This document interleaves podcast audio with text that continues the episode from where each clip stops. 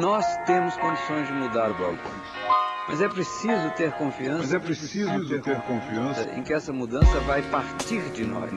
Não existe autoridade acima da soberania da ciência. Não existe autoridade.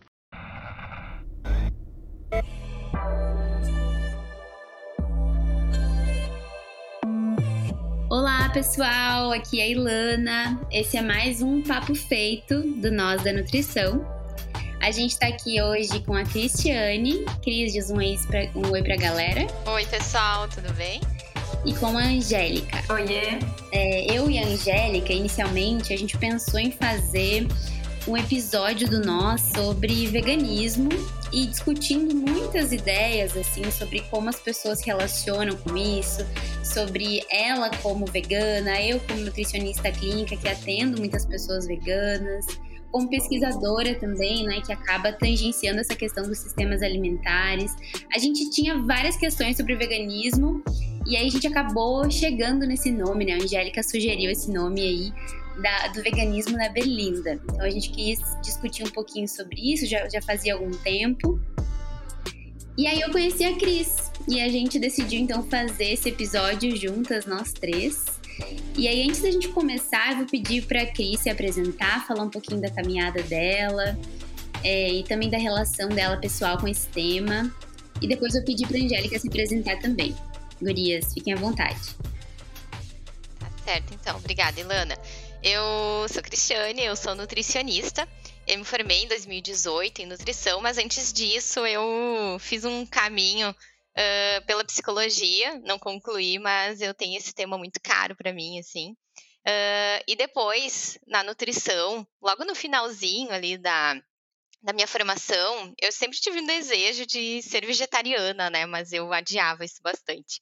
E, e, por incrível que pareça, quando eu me formei, o meu primeiro paciente ele era vegetariano e eu não tinha aprendido na universidade, né, como lidar com com esse tipo de paciente. Aí eu busquei estudar e colocar na prática, assim, como que seria, né, esse atendimento. Eu acabei virando vegetariana, colocando em prática aquilo que eu queria bastante tempo, né, e para poder atender esse paciente. E depois disso, por eu me tornar vegetariana, me tornei vegana também, há quatro anos, mais ou menos, eu acabei buscando uma especialização, então eu fiz uma especialização em nutrição e medicina vegetariana. E, e aí, quando eu estava já nesse finalzinho da minha especialização, eu tive a oportunidade do mestrado, onde eu concluí, agora há pouquinho, o mestrado em qualidade ambiental, onde eu estudo educação ambiental para sistemas alimentares sustentáveis. Que interessante, Cris. A gente até Uh, explicando um pouquinho para as pessoas, né? A gente se conheceu recentemente. Hoje foi a primeira vez que a gente se viu na, na nossa chamada de vídeo, antes de começar a gravação. Mas a gente se conheceu durante a escola de inverno do GEPAD, da URGS, é, onde a gente assistiu juntas uma, uma aula sobre pecuária regenerativa nos sistemas alimentares da, da América Latina. E aí, bom, comentamos, né? Eu e a Cris, depois a gente conversou em box sobre o conteúdo da aula, assim, foi uma super identificação, e a gente resolveu fazer juntas, assim, esse, esse episódio. Então, eu tô conhecendo a Cris agora profundamente, muito legal escutar a tua apresentação e saber o que, o que tu já estudou e qual que é a tua caminhada. Prazer, Cris. Prazer. Muito prazer também, Cris. Aproveitar, deixa então e me apresentar. Eu sou a Angélica, eu sou jornalista, e estudante de nutrição. Eu iniciei um mestrado em comunicação e saúde, mas não concluí é, por coisas da vida.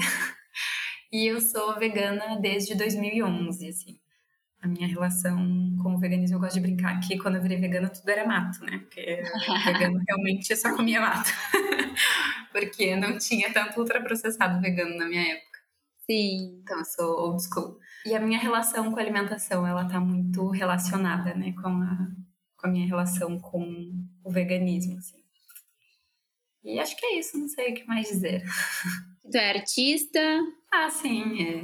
Sou... Fiz teatro por muito tempo, sou... Eu tenho um pouco de dificuldade de dizer que sou aquarelista, mas eu faço aquarelas.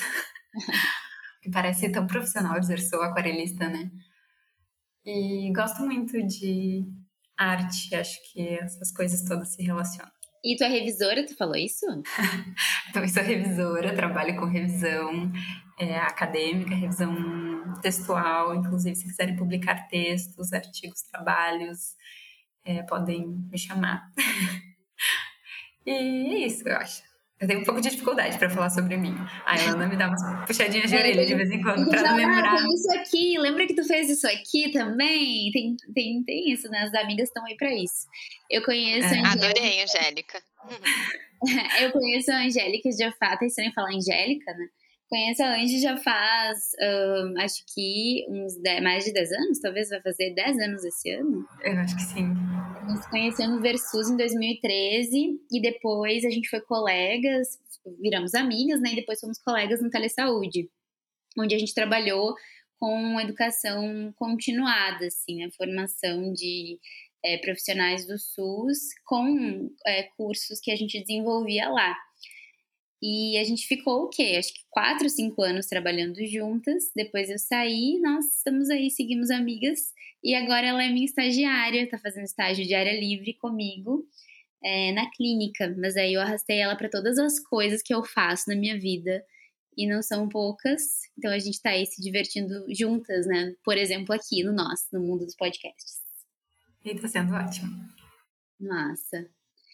Bom, é, acho que para a gente começar, assim, eu queria resgatar um pouquinho. Ai, eu não me apresentei, mas acho que as pessoas já me conhecem, né? Enfim, vou, vou me apresentar então. É, eu sou nutricionista, vocês já, já, sabem, né? Quem, quem acompanha aqui o Nós já conhece um pouquinho do meu trabalho. Eu já publiquei episódios aqui sobre discriminação racial, principalmente, e sobre comportamento alimentar. Eu, durante o mestrado, estudei discriminação racial autopercebida é, e a relação com comportamento e consumo alimentar, usando metodologias da epidemiologia social. É, e aí, antes disso, eu trabalhei no Telesaúde, a gente é, trabalhava muito nessa parte do desenho dos cursos, tinham várias questões mais pedagógicas, administrativas também. E nessa época eu acabei indo para a área uh, do desenho instrucional. Eu me especializei em desenho instrucional e gestão educacional. E aí hoje eu faço uma consultoria na OMS, na Unidade de Mudança Climática e Saúde, para desenhar um curso que ele é todo ano aplicado nas COPs para capacitar os países em relação às políticas climáticas na área de saúde pública. Eu sou nômade, já faz, vai fazer dois anos esse ano que eu estou viajando pelo Brasil, já passei por alguns estados. Agora eu tô aqui em Porto Alegre, que é onde eu nasci, mas daqui a pouco já vou voar as tranças de novo por aí. Eu sou nutricionista clínica faz cinco anos e meu foco é comportamento alimentar, aconselhamento alimentar. Atendo exclusivamente online. É, já tive algumas vivências de docência também, sou colaboradora do Comida do Amanhã, onde a gente também está criando um, um projeto de entrevistas e eu também colaboro com textos, faço parte do Grupo de Saúde Planetária Brasil, que está ligado à USP.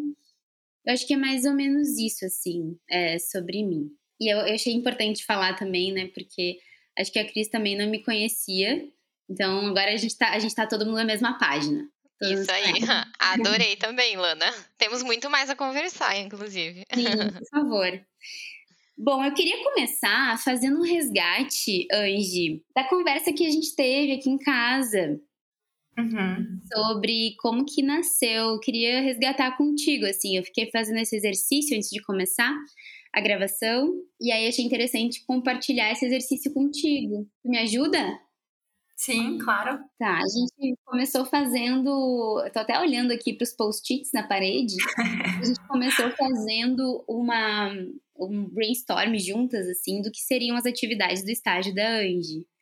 E aí pensamos em produzir para o Nós da Nutrição é, alguns episódios que fossem do nosso interesse, do que a gente entendia como necessários também, né? E aí a gente chegou a comentar sobre o Boca também, que eu acho que foi aí que uma coisa levou, levou a outra. Porque eu lembro que foi quando a gente começou a falar sobre Blue Food que a gente. Ah, lembrei, verdade. Então, na verdade, isso é um grande spoiler, a gente nem vai poder falar muito sobre isso, porque o projeto ainda não foi lançado, então ele é um segredo, assim. Mas sobre Blue Food, né, para quem nos acompanha, é que são que é um termo em inglês para falar sobre as comidas dos rios e dos mares, né, as comidas das águas, assim, que são apontadas como uma fonte importante de proteínas em alguns contextos e algumas culturas, e que é, acho que até a Cris pode falar um pouco mais sobre isso, né, aqui nos sistemas alimentares, né, pensando em construção de sistemas alimentares mais sustentáveis, pensados a partir do local e pensados também é, valorizando as práticas culturais tradicionais, é, isso é importante, assim, é essencial a gente considerar o Blue Food na, na, na, comida do futuro. E aí, acho que a gente chegou no papo sobre veganismo, né, Luigi? Sim, porque eu acho que a gente começou a falar sobre isso, sobre né, a possibilidade de escrever e falar sobre Blue Food, e aí eu acho que tu me perguntou, ai, como é que tu se sentiria, né, falar sobre isso como uma vegana, né? Porque de alguma forma é, falar sobre blue food incluiria uma defesa, né, de certa forma, desses alimentos em um determinados contextos por uma questão de segurança alimentar e tudo mais.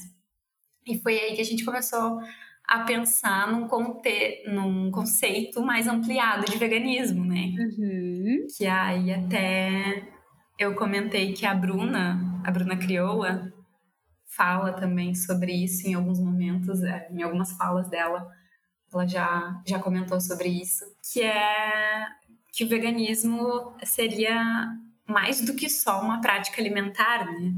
Uhum. Que te, te, teria que levar em consideração um aspecto mais amplo, assim, não só do que alimentar, mas não só pensando em animais, né? Lembrando que seres humanos também são animais.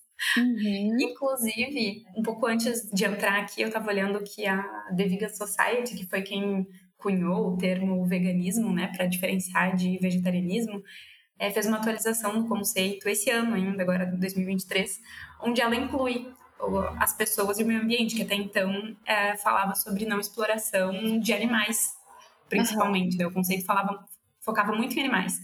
E aí agora ele é um conceito que inclui é, pessoas e, e meio ambiente. E quando a gente pensa em pessoas e meio ambiente, a gente tem que levar em consideração que nem todos os ambientes, nem todos os espaços vão ter condições de ter uma alimentação vegana completa, né? Se a gente for pensar nos esquimós, por exemplo, uhum. eles precisam consumir peixe porque não vai ter fruta, verdura à disposição, né? Uhum. Em determinados locais. E, e aí impor um modo de vida e um modo de alimentação que se supõe mais ético com base na minha cosmovisão a partir do, do meu espaço, né, do meu lugar de vivência, enfim, das, das minhas disponibilidades, não me parece muito vegano, considerando, né, é, essa questão ética de poder olhar para o todo, assim, olhar para outras situações, outras pessoas, outras formas de viver, né? Sim, e é bem colonizador também, né? Porque a gente quer impor aí o modo de viver, de se relacionar com a comida a partir de uma perspectiva única. Isso Sim. que tu falou sobre os esquimós, a gente pode, claro, pensar aqui para o Brasil, né, de comunidades ribeirinhas, indígenas, né, que uh, tem algumas, uh, alguns grupos indígenas têm essa questão da pesca como algo muito importante, muito central, outros têm a caça, né? Então, acho que é importante a gente valorizar essas práticas. E eu lembro também de um estudo que eu vi que era em Madagascar, dois exemplos bem distantes, né? Esquimós e, e Madagascar. Mas que também falava sobre isso, né? Tinha um estudo que foi do pessoal da saúde planetária, até de Harvard. A gente pode colocar esses estudos depois no site, que acho que vai ser interessante para as pessoas olharem. Vamos juntar isso depois e colocar. Nesse estudo de Madagascar, era, ele era sobre biodiversidade, aí mostrava que as pessoas lá, elas dependiam muito da vida selvagem para o consumo de carne, né, pro, pro, como uma fonte de proteínas e nutrientes importante, assim. E, é que, é, e que isso poderia estar tá causando algum tipo de perturbação no meio ambiente, no equilíbrio, e que simplesmente tirar isso das pessoas poderia causar outros problemas, né? Então, são problemas complexos e a gente precisa ter um olhar complexo também para endereçar eles. E isso que a Angie trouxe é muito a perspectiva da saúde única, né? De, bom, a gente vai falar dos animais, a gente vai falar do meio ambiente, a gente vai falar da, do ser humano, assim, né? Como se, se esses três componentes eles estão é, a gente pode a gente pode considerar a saúde quando esses três elementos eles estão considerados nessa perspectiva de saúde, né? De uma forma ampla, assim. Então é, é um pouco a ideia da saúde planetária, mas a saúde única ela tem esse framework, digamos assim, né? Desses três elementos que se interseccionam para fazer uma uma transição da nossa perspectiva de saúde, pensando principalmente em saúde global. É, e também, eu não sei se a Cris quer comentar alguma coisa sobre isso, porque aqui a gente vai, vai vamos se jogar assim na, na, na conversa, tá, Cris? Sim, sim. Não, tô escutando vocês. Perfeito as, as colocações, concordo. Tá.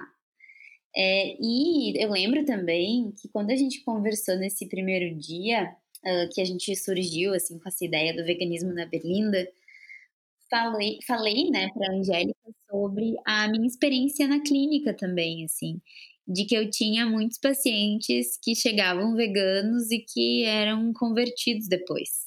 E aí tá, esse é um jeito horrível de falar, é sensacionalista, não é, não é isso que acontece na prática, tá? O que acontece na prática é que tem muitas pessoas que têm uma motivação ética, política, para o consumo, para não, não consumo né, de alimentos de origem animal.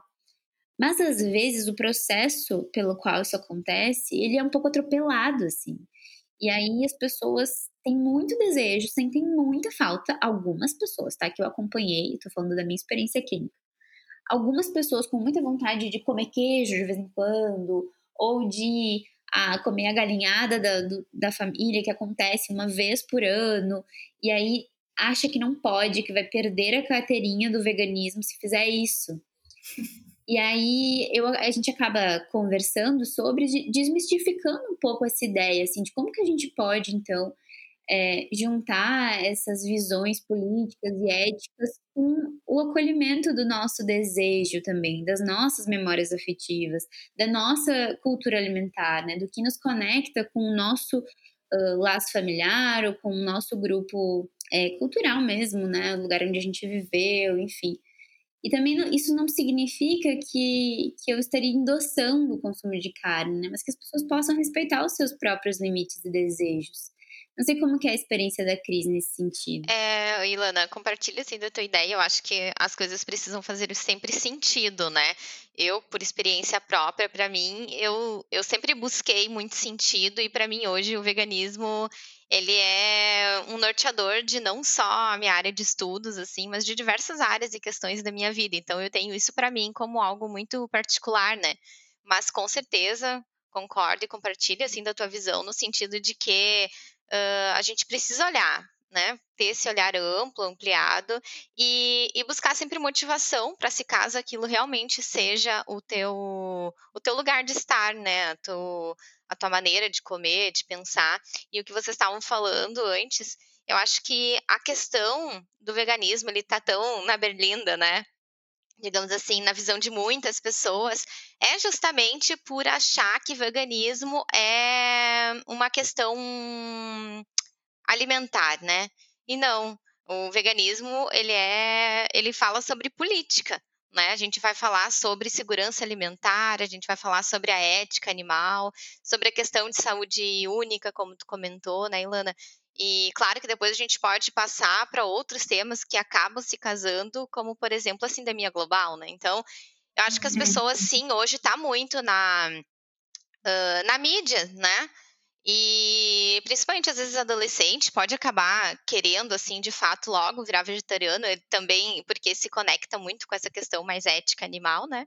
Mas que isso faça realmente sentido, porque uh, se o objetivo do vegano é poder espalhar a mensagem, ele precisa estar, né, ter saúde, ter todo esse amparo e essa real visão do todo para poder compartilhar e inspirar mais pessoas, né? Sim, tu falou sobre a sindemia global e a gente tá falando de clínica, né? Então acho que o tempo todo tem esse deslocamento do individual e do coletivo, né? Tem a relação da própria pessoa com, com a sua alimentação e o que que é essa comida que tá nesse prato, nessa cumbuca, enfim, ela, que história que ela conta, né? Qual que é o sentido dela ali quando a gente pensa uma perspectiva um pouco mais ampla. É, E aí, uh, nesse sentido, eu fico pensando um pouco sobre os hypes do veganismo, assim, né? Fico pensando sobre os alimentos ultraprocessados, sobre um, um veganismo que ele é baseado em restaurantes caros, é, em proteínas industrializadas. Queria escutar vocês um pouquinho sobre isso. Eu fico pensando que, tipo, é, existe um capital social, né, em torno do denominar-se vegano, né? Agora, quando tu falou em hype, me veio um pouco isso, assim. E, e aí também entra essa coisa da motivação, né? Porque se a gente tivesse um veganômetro que levasse em consideração é, todas essas coisas, né, que a Cris estava falando, assim, nas questões éticas, é, a saúde da própria pessoa, a saúde do meio ambiente, saúde mental também. Às vezes a pessoa decide ser vegana para por meio do veganismo ali tá ocultando um, um transtorno alimentar, sabe? Essa restrição, às vezes, enfim, pode ter inúmeras razões, né? E, e aí, às vezes, algumas pessoas não, não conseguem se considerar veganas porque, eventualmente, ela come queijo, porque, enfim, ela curte, mas, sabe, ela tá, tá engajada no, no que cabe a ela, né? De proteção ao meio ambiente, não tá consumindo. Porque de que me adianta eu me dizer vegana e consumir um embutido da Seara com selo vegano, uhum. sabe? E também isso como uma prática constante, né? Como algo que está incorporado às tuas práticas alimentares, assim. Porque eu fico pensando Sim. que. Porque a gente tá aqui fazendo. Porque estamos fazendo muitos deslocamentos. E eu acho que nós, cada um de nós, tem um, um, um, posicionamento estratégico nesse sistema, né? Porque é isso, a gente está ali no indivíduo, na clínica, e a gente também está em outros espaços que são mais coletivos. E aí, quando a gente fala é, dos ultraprocessados, né, que tem esse discurso de saúde pública que não é comida de verdade, que tem que evitar, uh, a gente também tem que falar de como que, na, na perspectiva individual, como que isso, como que as pessoas se relacionam com isso, né? porque é, a gente também não vai partir para um lugar de proibir uh, ultraprocessados, não sei como é que a Cris trabalha com isso, mas eu, como trabalho com comportamento alimentar, a gente sempre, e alimentação consciente e intuitiva, né, a gente sempre fala sobre isso, assim, sobre dicotomia alimentar e sobre permissão incondicional para comer, permitidos e proibidos, e para muitas pessoas os ultraprocessados, eles estão nesses lugares proibidos, né? Então, o, o, objetivo também não é endossar que a gente tenha que criar mais uma lista de proibidos. Então, o veganos já tem uma série de restrições, né, que são dessa ordem ética, política, e aí a gente vai acrescentar aí outras restrições um, em função do que a gente entende como, como saudável, o que a gente entende até como político também, né? Porque não consumir alimentos das grandes indústrias também é é muito político, né? Mas qual que é o espaço que isso está ganhando na tua vida? Qual que é a motivação que te faz comer ou não esse tipo de alimento? É, qual que é, o, qual que é o sentido por trás disso? Como que tu pensa essa escolha, né? O que, que vocês acham sobre isso, Viajando? É, nesse sentido também, Lana, eu acho que assim... Um o veganismo ele tem toda uma história e os motivos sempre muito bem embasados, né? E é bem como tu estava trazendo, acho que questões individuais a gente não pode nunca traduzir como a essência, né? Até porque o veganismo, claro que ele tem a questão, não é só alimentar, como estava falando, questão política, né? Ele ele tem toda a questão ética muito bem estruturada sobre, sobre animal, mas também ele vai sempre falar sobre o veganismo ser aquilo que é possível, né? Aquilo que pode ser feito e nunca a gente também uh, extrapolar, como vocês estavam dando exemplos antes, né? De povos ribeirinhos, por exemplo.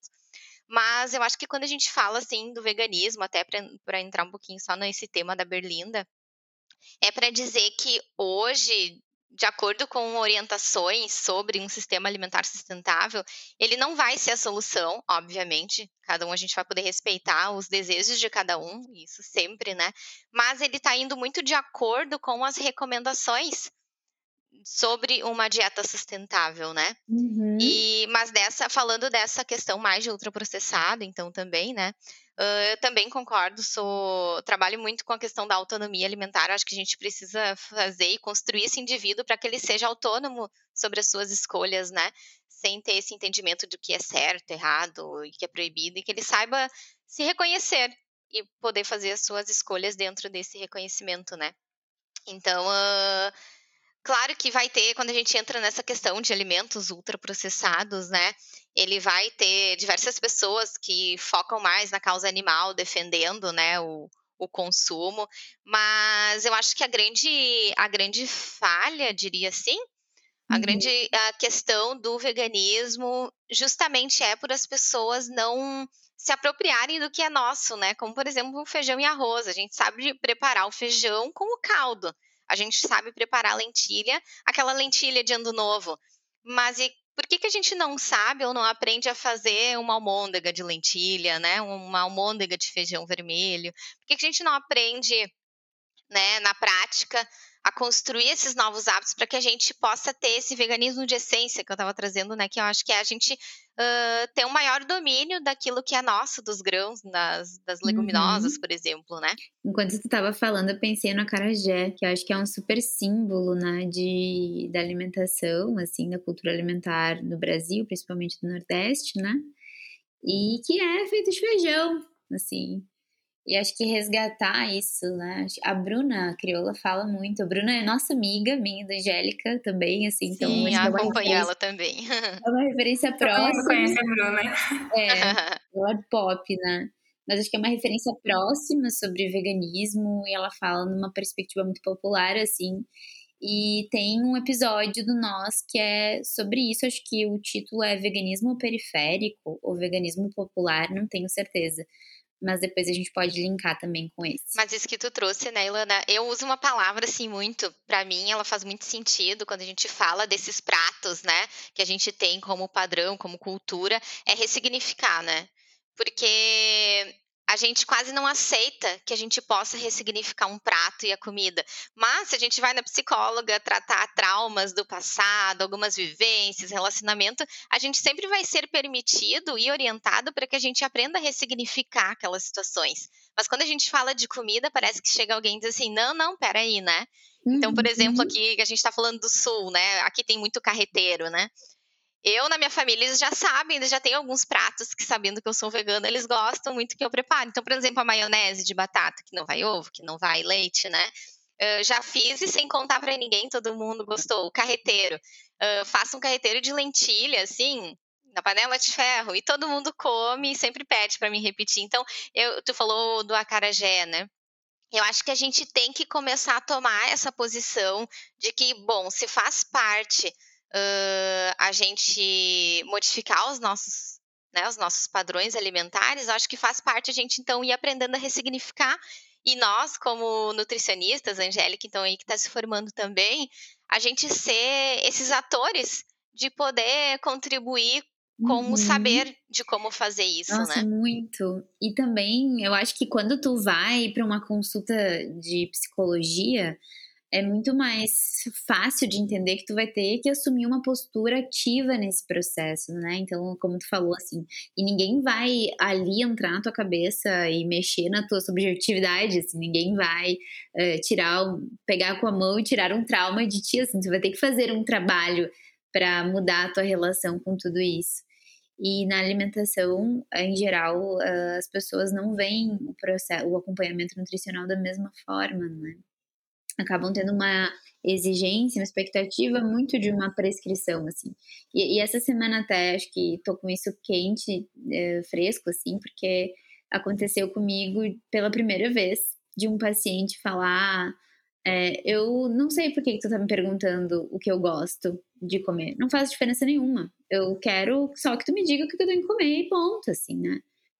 E aquilo foi bem inédito para mim e eu tive que lançar mão dessas, desses argumentos, assim, né, de, da relação mais íntima com a comida. Mas, fechando esse parênteses, eu acho que a nossa conclusão nesse, nesse, nesse trecho da nossa conversa é que o veganismo, ele não vai salvar o mundo, e aqui, assim, acho que a gente precisa marcar que temos duas pessoas veganas é, que é a Cris e a Angélica, né? Eu não sou vegana, mas eu sou flex. Dentro da, das classificações do, do vegetarianismo, eu entraria como flex. A Ilana tava dizendo, né, que é flex e tal, que não se considera vegana. Mas, tipo, tu, né, tá envolvida em projetos ambientais, eh, pesquisa é, questões de sustentabilidade, saúde planetária, tu cuida o impacto das tuas ações, não só na alimentação, mas em diversas outras. Então, em muitos aspectos, dentro dessa ética vegana, tu tá super, super vegana, sabe? Em muitos aspectos. Se a gente tivesse um vegan, ve, veganômetro, eu acho que tu estaria talvez num, num ponto, assim, maior do que alguns veganos, que se dizem veganos mas que praticam um veganismo muito focado só na alimentação ou só levando em consideração o, a não exploração animal mais óbvia, né? Porque aí, se a gente pensar na, nas questões ambientais, a gente tem uma exploração dos animais que são explorados não necessariamente explorados, acho que essa não é a palavra, mas que acabam sofrendo danos de um impacto ambiental de outras ações que não são necessariamente ligadas à alimentação que a gente tem. Aí a gente tem que entrar então... na questão do consumo de modo geral, né? Tem até alguns autores que questionam o uso da, da expressão antropoceno e propõem capitaloceno. Não sei se vocês já ouviram falar sobre isso. Mas para dizer que não é a ação humana necessariamente Sim. que está destruindo o planeta, né? Que é que é um grupo bem específico de pessoas. O Krenak fala bastante sobre isso, né? Quais são os humanos que estão destruindo o planeta? Porque tem alguns humanos que estão aí construindo o planeta, né? Que arquitetaram a floresta amazônica, que, que cultivaram assim esse jardim e fizeram isso durante milhares de anos então, não é a questão não é necessariamente a ação do homem, mas qual homem, né? E, e, pensando isso numa perspectiva econômica e política, né? Por isso colocando o capitalismo como central nessas relações. E aí a gente pode, né, considerando isso e considerando é, que a gente entende que tem vários tipos de veganismo, que não é este padrão alimentar especificamente que é a solução para os sistemas alimentares sustentáveis, como a Cris falou, é, acho que a gente podia discutir um pouquinho sobre o que são, então, né, do ponto de vista individual e coletivo, como que a gente pode pensar na nossa alimentação e nas nossas práticas e pensar em sistemas alimentares mais sustentáveis. Perfeito. Se eu puder, então, falar um pouquinho, Lana, uh, sobre essas questões, trazendo bem para a questão mais de capitalismo, assim, também, pode ser? Sim, por favor. Tá. Então, uh, primeiro, eu estava pensando, né, Ilana, quando a gente fala assim, sobre o veganismo na Berlinda. Na Berlinda, porque a gente fica como alvo de comentários, né? Principalmente quando a gente, quando sabem que a gente está defendendo muito a causa, uh, inicialmente a visão de todos animal, né? Uh, e aí não tem como a gente não ficar na Berlinda e alvo de comentário daqueles que defendem a pecuária, né? E aí eu fico pensando que quando a gente defende muito fortemente apenas uh, o nosso paladar, né, nesse sentido, a gente está defendendo também, de certa forma, o capitalismo, entre aspas, uma cultura alimentar uh, que pode ser resignificada, como a gente comentou, né? Porque isso faz com que a gente negue uh, os diversos impactos que os alimentos de origem animal. Então, eles trazem e as diversas recomendações também que já existem sobre sistemas alimentares sustentáveis. E aí, nesse ponto, trazer um pouquinho a questão uh, sobre mudanças climáticas, né? Que o meu tema de estudo, ele é sobre, do mestrado, ele foi sobre educação ambiental para sistemas alimentares sustentáveis. E a minha motivação, ela foi que, além de ser vegana, a causa ambiental, ela me chama, assim, bastante atenção. E um fato que me instigava e que me instiga muito é se a ação do homem, porque de todas as ações que, como tu comentou recentemente, né, as ações do homem, ela impacta negativamente o meio ambiente, claro, e a gente vai selecionar alguns, né, algumas pessoas, mas uh, os sistemas alimentares, ou seja, a forma que a gente consome, que a gente come, é o que mais impacta, é um dos principais fatores que impacta o meio ambiente, né, para as mudanças climáticas. E aí uma pergunta é se a alimentação é o que mais impacta, né? É, é a causa, digamos assim. porque a gente deixa ela tanto de lado para falar de temas que são importantes, não estou dizendo que não são importantes, mas é muito mais fácil para nós falar de fechar a torneira, de tomar um banho mais curto, de dar uma carona solidária, placa solar, tudo isso é super importante, mas a gente vai deixando de lado um tema uh, que já está em diversos relatórios, Uh, que falam sobre sistemas alimentares, tipo o IPCC, a ONU, a FAO, uh, artigos da revista The Lancet também, dizendo que é urgente e necessário que o ser humano ele adote novas práticas alimentares. E quando eu comecei a, a construir lá minha dissertação, meu projeto ainda, né, eu lembrei muito uh, de uma frase de Paulo Freire, quando ele diz que a educação ela não muda o mundo, mas ela muda as pessoas que vão transformar o mundo. Então eu percebo que o processo de educação ele vai se tornar um ponto de partida para que a gente estabeleça as mudanças que são necessárias fazer, né? E aí o que eu penso nesse sentido de informação é que as pessoas elas precisam da informação de que, e claro, com certeza de quem pode, quem tem esse direito de escolha, né? Que ele possa fazer essa reflexão do modo como a gente come ser um fator importante para a mudança climática, uh, sobre como a pecuária tem sim um impacto grande, enorme nisso tudo. As pessoas elas precisam saber quem é que planta a comida de verdade. E o principal, meu ver, como a gente falou de ressignificar, as pessoas precisam saber como ressignificar pratos, porque se a gente vai dar essa informação que elas precisam mudar, elas também precisam saber como escolher melhor e ter acesso a tudo isso, né? E alguns dados, assim, só um apanhado bem resumido uh, do que eu pesquisei uh, na minha dissertação foi a pegada ecológica, desde 1970, a gente excede a taxa de regeneração da terra, ou seja, a gente tem utilizado recursos futuros para atender a nossa demanda de hoje. E, por exemplo, se a gente olha para a pegada hídrica, a pegada de carbono de alguns alimentos, a pegada hídrica para um quilo de carne bovina é 15.500 litros de água. E para produzir esse mesmo quilo de carne, a gente emite 60 quilos de carbono, né? E quando a gente fala também sobre emissão de CO2, só o uso de terra e florestas e água pecuária juntos, eles emitiram em 2021 o equivalente a 1,575 milhões de CO2, né? E, e aí, algo bem interessante, assim, que eu me fiz essa pergunta, eu coloquei essa pergunta também, junto no meu trabalho, é que se atualmente o nosso modo de viver, ele já faz com que a gente use cerca de 1,75 planetas, a ONU, ela prevê em 2050 que a gente vai ser 9,7 bilhões de pessoas no mundo, né? E como que a gente vai pensar em uma projeção favorável? Algumas pessoas elas falam da questão de que a solução seria o controle de natalidade, mas ao meu ver isso serve para justificar mais uma vez uh, em a gente não olhar para o problema real, que é aceitar e entender que os nossos hábitos estão errados e que a gente precisa se educar para ter um consumo mais consciente, né? Aí o Ayrton Krenak uh, tem um vídeo dele, assim, rolando também no, no, Instagram, não sei se vocês já viram, que ele fala que a ideia de que o mundo está acabando é uma ótima desculpa para a gente não fazer nada. Porque é mais fácil a gente acreditar que o mundo que nós vivemos pode acabar do que que nós sejamos realmente capazes de introduzir mudanças nesse mundo, né? E aí ele diz que nós temos uh, que ter essa capacidade de mudar o mundo em que nós estamos habitando, principalmente quando nós sabemos o dano que a gente está causando nisso tudo, né? E aí, alguns dados trazendo uh, para essa questão mais de sistemas alimentares, o Brasil ele é o quarto no ranking de maior produtor de grão no mundo. Mas só que mais da metade da nossa população, uh, de 215 milhões de habitantes, elas estão em algum grau de insegurança alimentar, né? E aí, olhando os dados da, da Conab, que é da Safra, de 2022 2023, dos 313 milhões de toneladas de grãos que vão ser produzidos, só o milho e a soja já somam 280 milhões. E o nosso feijão e arroz, que é o, o prato principal do brasileiro, são apenas 12 milhões, né? E aí, isso quando você, nós estávamos falando sobre a questão ali, que a Ilana trouxe muito bem sobre a questão do capitalismo, né? Não ser só o. Está se modificando esse nome, né? É, é, de que tudo isso são commodities, são, são produtos que visam muito mais alimentar a pecuária, não as pessoas, e atender essa demanda de mercado externo.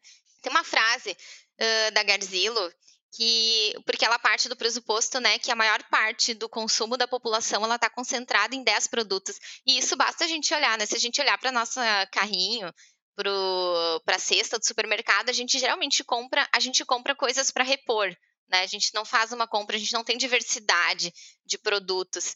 E a Garzila ela diz que essa padronização dos hábitos representa um dano à cultura e à biodiversidade alimentar, né? Porque historicamente a gente se alimentava de cerca de 5 mil espécies de plantas, para hoje a gente se resumir a cerca de 10 produtos na nossa mesa, né?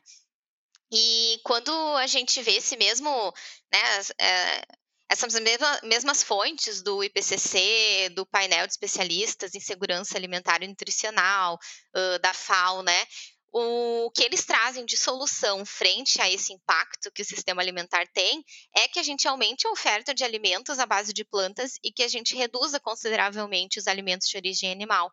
E que a gente precisa, para isso, então, melhorar os nossos sistemas alimentares, fazendo uma transição, sim, para uma alimentação com a maior parte dela à base de plantas, não sei se tem alguma coisa para acrescentar, Ilana, se eu posso seguir um pouquinho e falar sobre a questão do que seriam dietas sustentáveis. Eu queria dizer que a tua fala é brilhante, assim. Muito obrigada por compartilhar tantos dados uh, bem relevantes com a gente. Acho que é fundamental a gente ter evidências desse tipo para conseguir seguir nesse debate. Eu acrescentaria alguns pontos específicos, assim, que acho que tem a ver com reforçar o que tu já disse, acrescentar algumas coisas novas acho que primeiro dizer que é, para a gente pensar em sistemas alimentares sustentáveis, a gente precisa pensar em transição. Né? Acho que, isso, de novo, problema complexo, soluções complexas também. Então, não vai ter uma coisa ou outra que vai salvar e que é, é, o, é o modelo adequado, é certo, né? Então, a gente vai precisar pensar muito sobre novos modelos econômicos. É, gente, o Brasil é um grande exportador de, de muitos produtos que a gente cultiva aqui e que são coisas que não são muito trabalhadas. A gente acaba perdendo dinheiro nesse processo e perdendo qualidade e fazendo com que as comidas, as coisas que são produzidas não sejam distribuídas para nossa população, que, como tu falou, tem altas taxas de insegurança alimentar e fome. Então, é um modelo que não faz sentido. É, e aí, quando a gente olha para esse modelo, a gente não pode deixar que, a, que as pessoas individualmente se, se sintam responsáveis pelas, por, pelas mudanças climáticas, né, pela crise climática, e nem responsáveis também pelas soluções desses problemas, né. Então, acho que isso tirar esse fardo das costas das pessoas individualmente, mas que elas possam entender quais são as agências que elas têm fazendo a sua micropolítica, né? Quais são as agências que elas têm nos seus territórios, nas suas famílias, nas suas práticas, é, e também a incidência política que essas pessoas podem fazer quando elas estão é, conectadas com outros grupos, né? Acho que tem um papel importante que a gente pode fazer nesse sentido, mas a gente precisa de políticas públicas, né? Não adianta a gente é, estimular as pessoas para que elas sejam consumidores mais uh, conscientes se a gente não tem uma estrutura que favorece esse tipo de coisa. Então eu falo isso muito porque eu tenho escutado cada vez mais as pessoas falarem, eu não sei mais o que eu faço, assim, tem coisas que eu ainda não consigo fazer, mas me sinto culpada cada vez que eu, sei lá, vou colocar uma coisa no lixo, cada vez que eu pego uma sacola plástica, cada E aí eu acho que isso também não é produtivo, assim, né? A gente precisa pensar de uma forma complexa na nossa agência e nos nossos limites, nas nossas possibilidades, assim. E aí um nome que é que é dado assim dessas recomendações uh, é a qual a FAO define dietas sustentáveis, que é definido como aquelas dietas com baixo impacto ambiental que contribuem para a segurança alimentar e nutricional e a vida saudável para as gerações presentes e futuras. As dietas sustentáveis elas devem proteger e respeitar a biodiversidade e ecossistemas, ser culturalmente aceitável e acessível, economicamente justa e acessível, nutricionalmente adequada, segura e saudável, além de otimizar os recursos naturais e humanos. Então, uh, sistemas alimentares sustentáveis, eles ele englobam a forma como se produz, vai englobar o nível de processamento, a comercialização, o consumo. E quanto mais próximo de cada conceito ali, né, do consumo, da comercialização tiver, mais sustentável é. É bem fácil a gente poder identificar, porque vale lembrar uh, né, meninas, que uh, a dieta sustentável, então, a gente não está falando de vegetarianismo. Dieta sustentável não é como se monta um prato, é que a gente possa observar através daquele, daquela comida e de todo aquele sistema que está envolvido, aquele alimento, se ele é ou não sustentável. E aí, e aí então, uh, não tem também como, mesmo sabendo que sistema alimentar a gente não está falando de veganismo, a gente não tem como não dizer que o vegetarianismo em si, ele ele tá dentro de um padrão. Uh, primeiro, né, que o vegetarianismo a gente já falou bastante sobre, mas ele é um padrão alimentar, ele não é uma restrição ou uma dieta da moda, né? Então, esse padrão alimentar vegetariano, ele se enquadra muito bem dentro do conceito de dieta sustentável, porque quando então o relatório do PCC e diversos trazem sobre essa questão de diminuir, de aumentar o consumo de alimentos de origem vegetal e diminuir o de origem animal, a gente fala de veganismo nesse sentido, né? Porque ele vai abraçar essa causa uh, da dieta sustentável. Concluindo, então, a minha fala, né, e trazendo essa questão do vegetarianismo, sobre a questão de sistemas alimentares sustentáveis, a gente vai entender que o mundo, ele é, pelo menos para mim, eu acredito nisso, né, que o mundo ele é de progresso.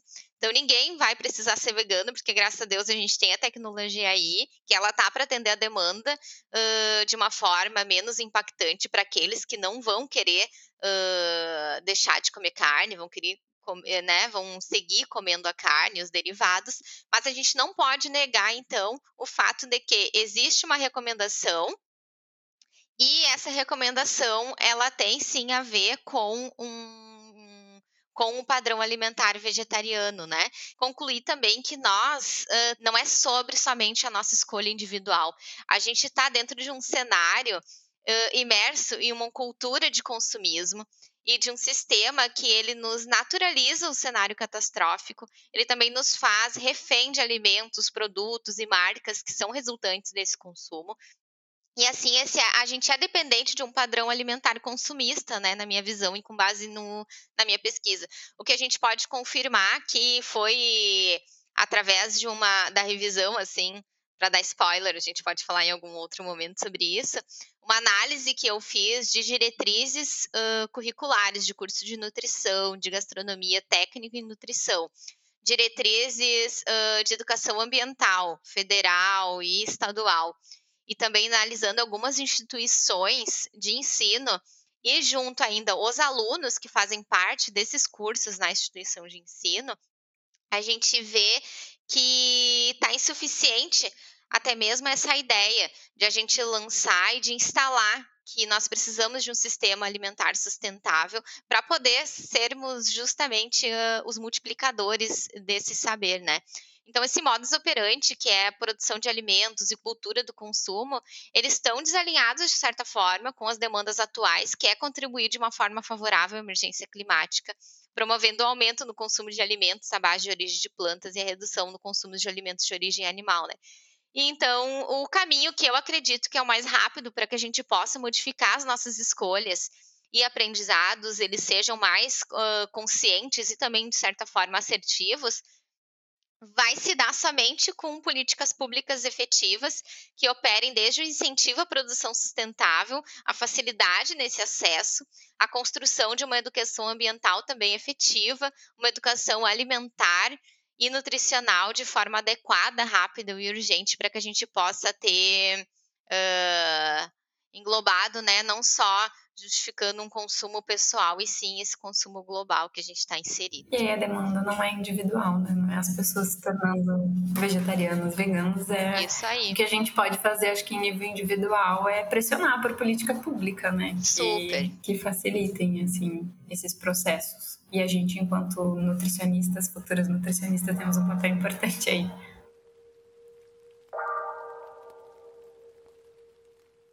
Ai, gurias, eu amei muito a nossa conversa. Muito obrigada, Cris, Angélica, por aceitar o convite para falar para nós.